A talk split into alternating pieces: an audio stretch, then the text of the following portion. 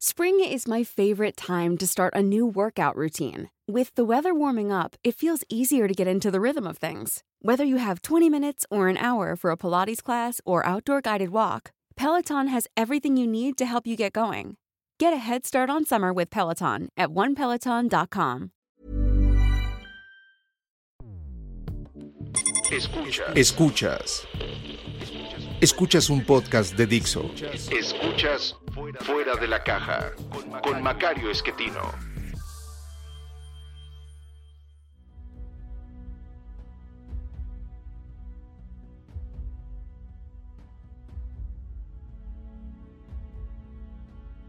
Bienvenidos, esto es Fuera de la Caja. Yo soy Macario Esquetino, le agradezco mucho que me escuchen. Esta es la emisión número 81 de este podcast y por ser una emisión impar nos corresponde hablar de coyuntura. Y bueno, la coyuntura, como usted sabe, es el bicho. Eh, seguimos en este proceso de pandemia eh, alrededor del coronavirus y la enfermedad que produce. Eh, y, bueno, hay noticias buenas y malas al respecto. la noticia buena, me parece, es que hemos pasado ya el punto más alto de eh, infección, según todo parece indicar. Eh, a nivel global. Llevamos ya dos días de que se está reduciendo el número de casos eh, nuevos. Para que pueda usted ubicar, estoy grabando esta colaboración, esta nueva emisión, el día 31 de marzo.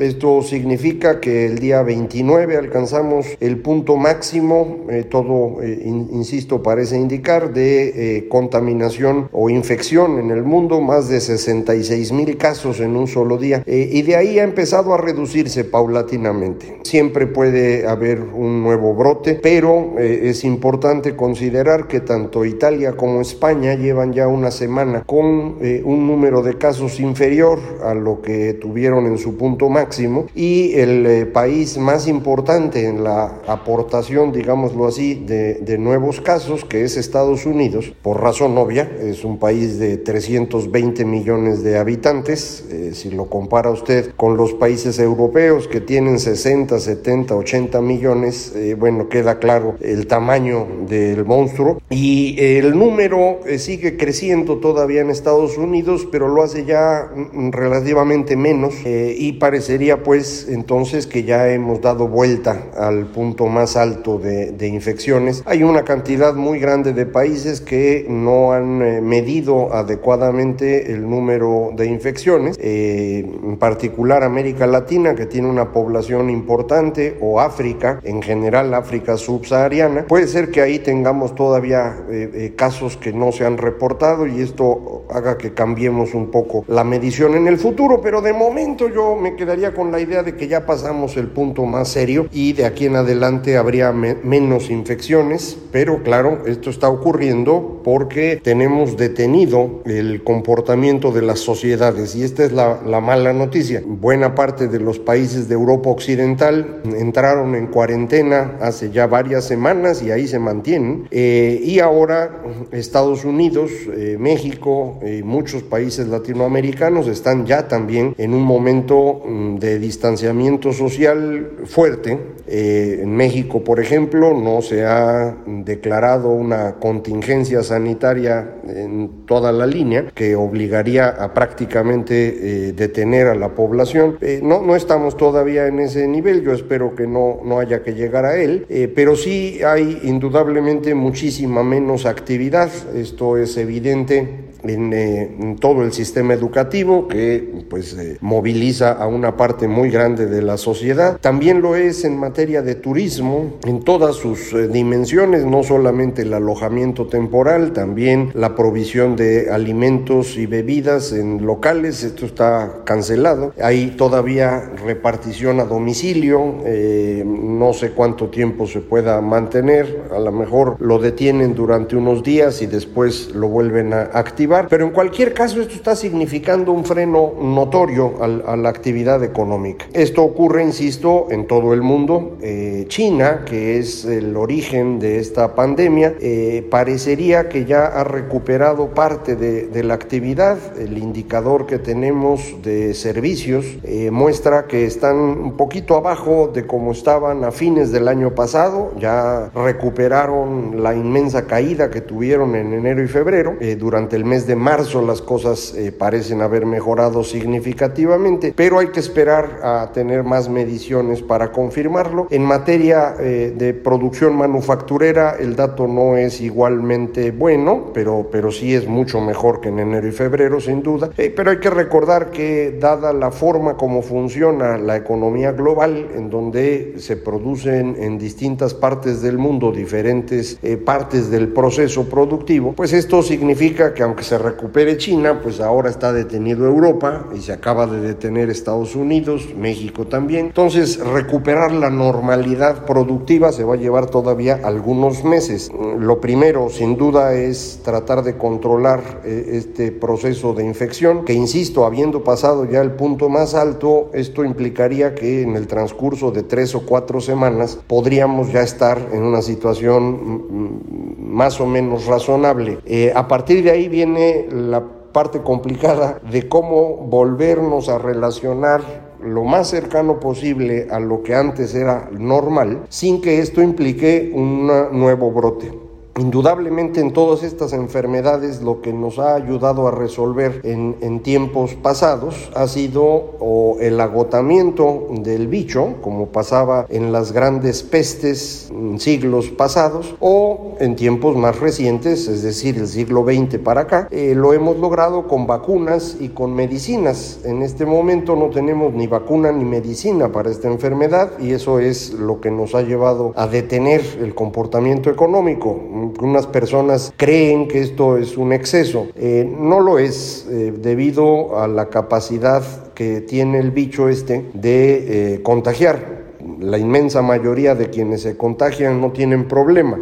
apenas el 5%, según nos dicen los epidemiólogos, puede tener problemas importantes y 30-40% de ellos pueden morir. En particular, quienes pues ya tienen edad avanzada y por lo tanto su sistema, su sistema inmunológico no alcanza a defenderlos, o quienes por tener otras enfermedades eh, sufren eh, la, misma suerte. Entonces, eh, parecería que es poco, pero no, la parte que no sabemos, y es lo que nos ha llevado a preocuparnos mucho, es que podría contaminarse o contagiarse el 70% de la población. esta es la cifra que, que es relevante, no sabemos si es 70% el que se contagiaría o no. Si fuese 70%, entonces calcule usted que en el orden de 1 uno y fracción de porcentaje de la población eh, podría morir por la enfermedad. Y esto es lo que nadie quiere ver. Eh, si en los próximos semanas o meses logramos identificar cuál realmente es el espacio de eh, contagiable o cómo aminorar ese contagio o cómo controlar la enfermedad, es decir, con una vacuna o con medicina, entonces habríamos resuelto el problema. Yo no dudo que así será. Lo que no tengo idea es en qué fecha. En principio, durante todo el mes de abril vamos a tener una actividad económica muy limitada en el mundo entero que se refleja, como decíamos, en mucha menor actividad en materia educativa, en materia de turismo, pero también en comercio en general, aun cuando podemos eh, salir a comprar ocasionalmente víveres eh, o, medicinas, eh, pues esto no es nada comparado con lo que normalmente compramos las personas. No es momento de ir a comprar ropa, no es momento de ir a comprar zapatos, salvo casos muy extremos. En general, pues vamos a, a mantener con lo que tenemos. Eh, no podemos salir a cortarnos el pelo, ¿no? Eh, y esto en unas semanas ya va a ser un problemón eh, y hay que, bueno, encontrar cómo ir resolviendo estas cosillas que normalmente hacíamos a través del mecanismo del mercado, que nos permitía a todos vivir mejor, no solo porque usted se cortaba el cabello, sino porque pues había un peluquero que gracias a eso tenía un ingreso que podía utilizar en comprar comida o en comprar ropa, lo cual a su vez permitía a quien le vendía la comida o la ropa eh, irse de vacaciones. Entonces, a la hora que rompe uno el sistema económico con, con estas restricciones, el efecto es muy, muy serio. En eh, países desarrollados eh, se ha enfrentado este problema tratando de apoyar a quienes más van a sufrir, que son los trabajadores. Eh, y, y, van a sufrir porque, pues, si el empresario no vende, no tiene posibilidades de cubrir todos los gastos que se enfrentan día tras día en un negocio, incluyendo la renta, el pago de los servicios, el, pago de los trabajadores y los impuestos. Entonces, en estos países desarrollados lo que se ha hecho es posponer el pago de impuestos, eh, apoyar en el pago de servicios y la renta y, e incluso en algunos apoyar el pago de la nómina hasta cierto nivel, como suena razonable. Eh, en, en, países menos desarrollados, y ese es el caso de México, no tenemos ni siquiera un padrón de empresas y de trabajadores que nos permitiese eh, apoyar a todos eh, sí tenemos, por ejemplo, eh, el, padrón del Instituto Mexicano del Seguro Social, que no es despreciable. Hablamos de más de 20 millones de mexicanos que están registrados ahí. Y a través de esto podríamos ayudar a que buena parte de ellos no sufra excesivamente durante este mes de abril. Esto se puede hacer, en principio, posponiendo el cobro de cuotas de seguridad social, tanto para patrones como para trabajadores durante ese mes. A lo mejor durante todo el segundo trimestre, abril, mayo, junio. No, sería una mala idea, eh, insisto, para recuperar la economía lo más pronto posible. Tal vez convendría también posponer el pago de impuestos. El gobierno ha rechazado las dos ideas, tanto cuotas de seguridad social como eh, impuestos, eh, pero me parece que es el momento precisamente de, de hacer este apoyo general. No tenemos herramientas para hacer algo similar con la economía informal, que ocupa a otros 32, 33 millones de mexicanos. Eh, ahí, no tenemos eh, herramientas y, y, sí convendría buscar alguna forma, eh, probablemente a través de los gobiernos locales que pueden tener un padrón de personas de economía informal que, que, seguramente no cubrirá a todos y seguramente se ha utilizado para chantajear a, a los informales hasta hoy.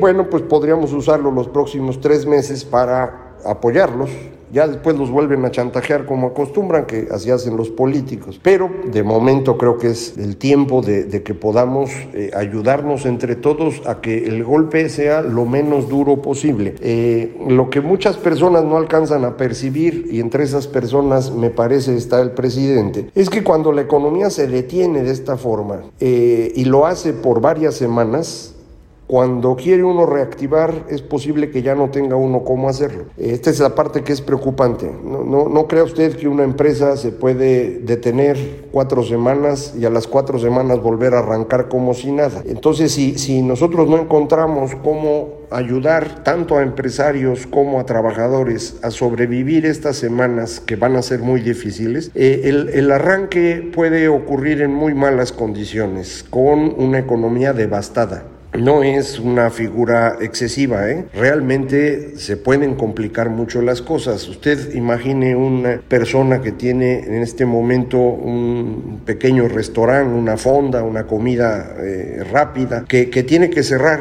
y que va a tener que volver a abrir dentro de cuatro semanas. Eh, ¿Con qué trabajadores, si ya los perdió? ¿Le van a aguantar la renta durante estas cuatro semanas así nada más? ¿Va a poder conseguir los instrumentos necesarios para producir? Comida. No, no es un asunto sencillo. ¿eh? Y, y quiero decirlo otra vez, estamos hablando de todo el sistema económico durante cuatro semanas que no vamos a poder hacer nada y a partir de mayo pues una recuperación que no va a ser inmediata, insisto, porque no sabemos todavía con claridad eh, lo suficiente del bicho. Estas cuatro semanas nos dan muchísimo tiempo para que nuestros expertos científicos empiecen a entender mejor el problema y nos ayuden. Eh, pero, mm, salvo que sea milagroso y de pronto encuentren la cura, eh, pues el asunto en mayo mm, va a tener una reactivación más bien lenta y, y necesitamos tener recursos para sostener esto durante ese tiempo. Eh, el gobierno mexicano es un gobierno muy pobre, como lo hemos dicho desde hace mucho tiempo. Es uno de los gobiernos que menos recauda en el mundo, en particular entre economías grandes, es sin duda el que menos recauda. Eh, gracias a la reforma fiscal de 2013, que, que mucha gente odia, eh, se pudo incrementar la recaudación del 10 al 13% del PIB. y, y esto pues ya es algo, pero para que usted tenga una comparación,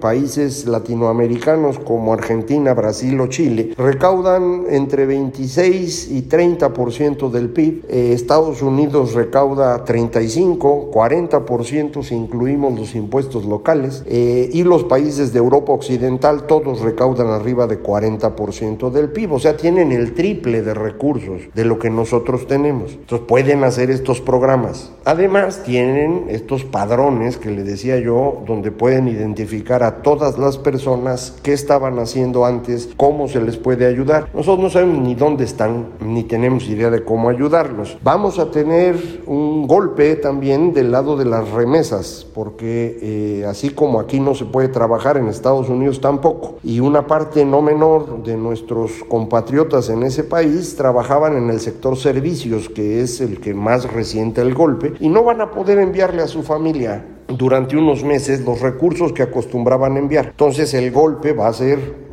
parejo en, México para, para, distintos grupos de población. Algunos, insisto, que el gobierno no, no tiene ubicados. Eh, programas que servían para ayudar a estas personas, como el programa temporal de empleo, como eh, Progresa, oportunidades, Prospera, los tres nombres que ha tenido, eh, programas que ayudaban a las empresas como el Instituto Nacional del Emprendedor, todo eso desapareció. Y entonces ahora no tenemos los instrumentos o sea, no solo no hay dinero, no hay instrumentos. Lo del dinero se puede resolver, eh, basta que el gobierno decida endeudarse, que este es el momento para endeudarse. Eh, en general, la deuda del gobierno no es una gran idea porque significa obligaciones a futuro que implican menos capacidad de gasto o bien más impuestos. Entonces, por eso, de preferencia, la deuda del gobierno hay que cuidarla mucho. Pero cuando tiene uno enfrente una situación extrema como la actual, pues es el momento de endeudarse. Entonces, ahorita es cuando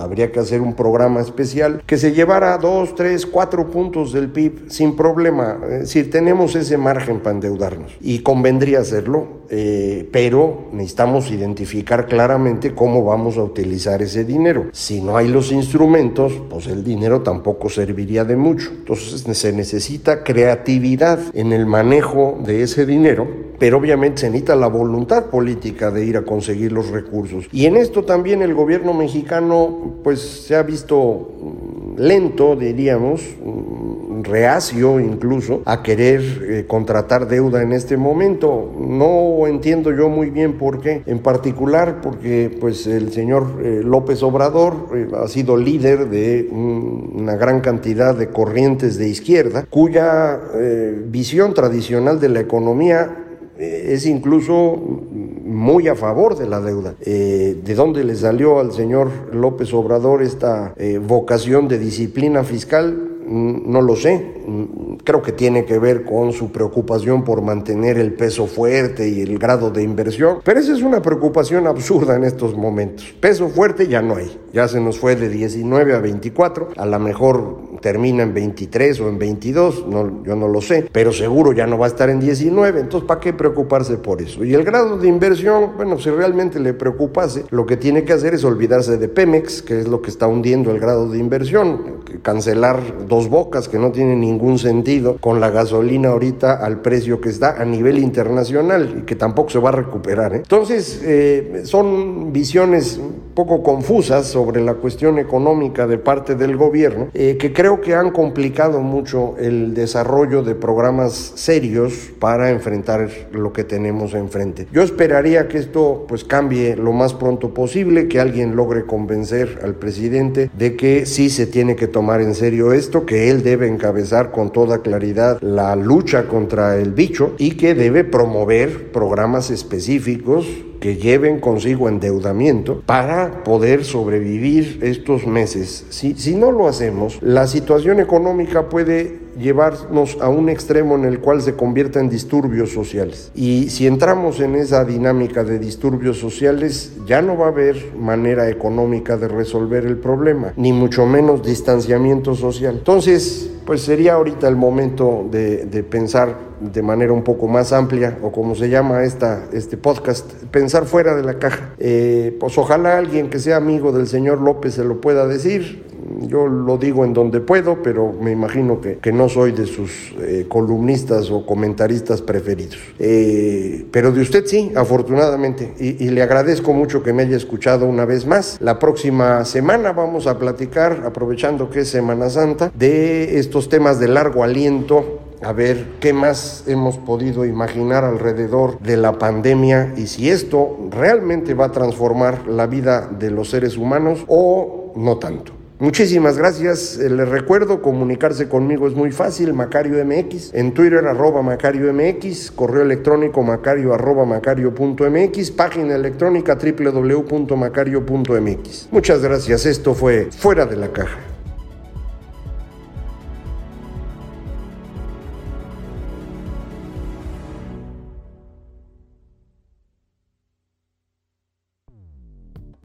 Dixo presentó Fuera de la caja con Macario Esquetino.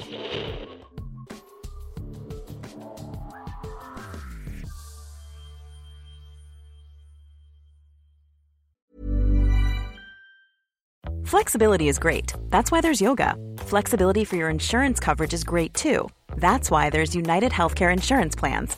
Underwritten by Golden Rule Insurance Company, United Healthcare Insurance Plans offer flexible, budget friendly coverage for medical, vision, dental, and more. One of these plans may be right for you if you're, say, between jobs, coming off your parents' plan, turning a side hustle into a full hustle, or even missed open enrollment. Want more flexibility? Find out more about United Healthcare Insurance Plans at uh1.com.